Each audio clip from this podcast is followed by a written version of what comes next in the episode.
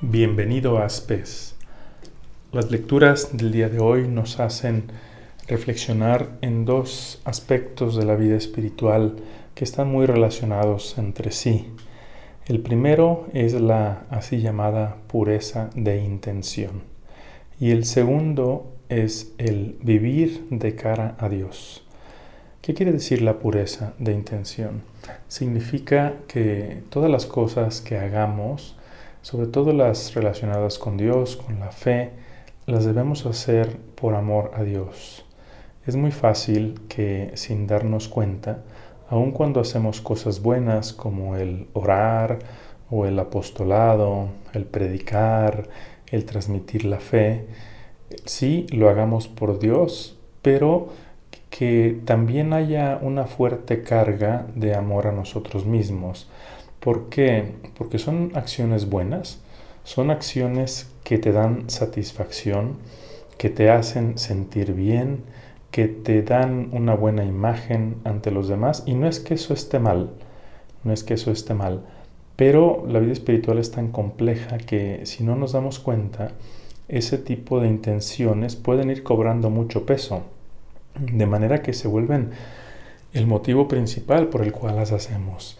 Y mucha gente va a la oración con un buen deseo, con una buena intención, es algo bueno ofrecerle a Dios un rato de oración, pero eh, imperceptiblemente pues tú te empiezas a sentir bien y luego puede ser que vayas a la oración nada más buscando eso, sentirte bien.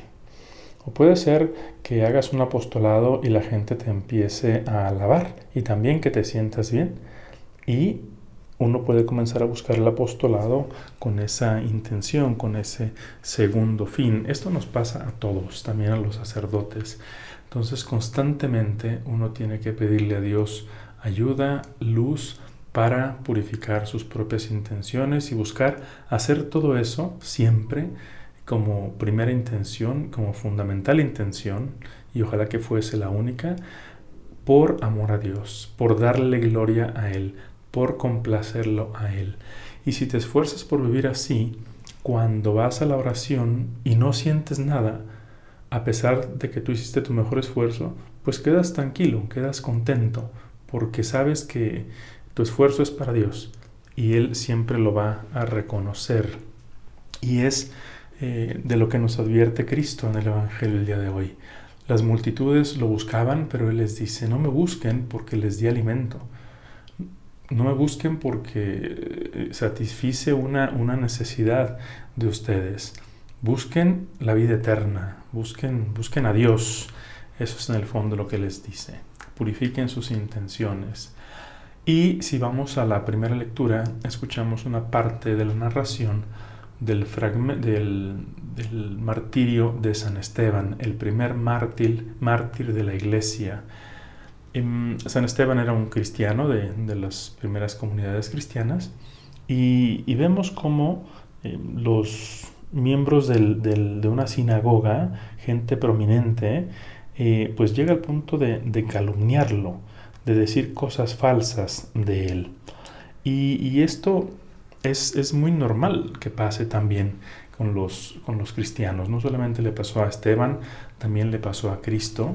Y, te puede pasar, es más, casi casi diríamos que es parte del ser cristiano. No podemos ser cristianos si no imitamos de alguna forma todo lo que hizo Cristo y todo lo que, lo que Él padeció, obviamente salvando mucho las distancias.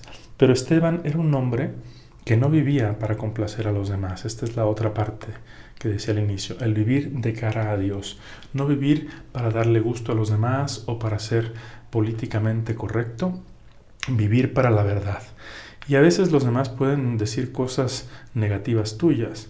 Hay suspicacias, hay pues incluso calumnias, pero eh, eso pasa a un segundo término. No es que no pese, no es que no duela, obviamente duele, pero si uno se esfuerza por decir yo voy a complacer a Dios y los demás que digan lo que digan mientras yo eh, sea honesto, pues lo demás cae por su propio peso.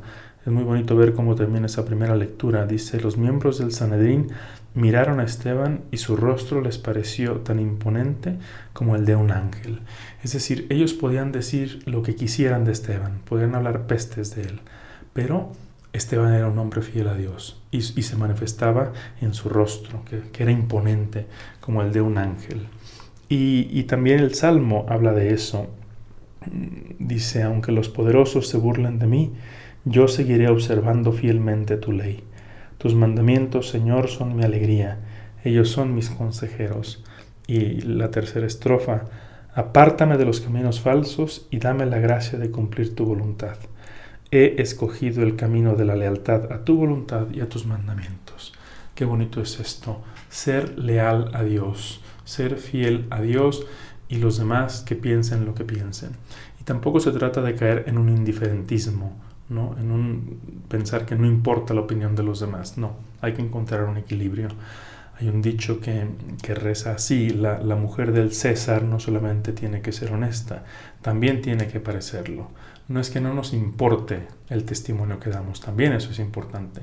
Pero aquí el punto es que eh, la opinión de los demás no sea lo que rija tu comportamiento, que tú no te acomodes a esa y mucho menos cuando se trata de poner en juego tu fidelidad a Dios, tu lealtad al Señor. Entonces, resumen, pureza de intención y vivir de cara a Dios.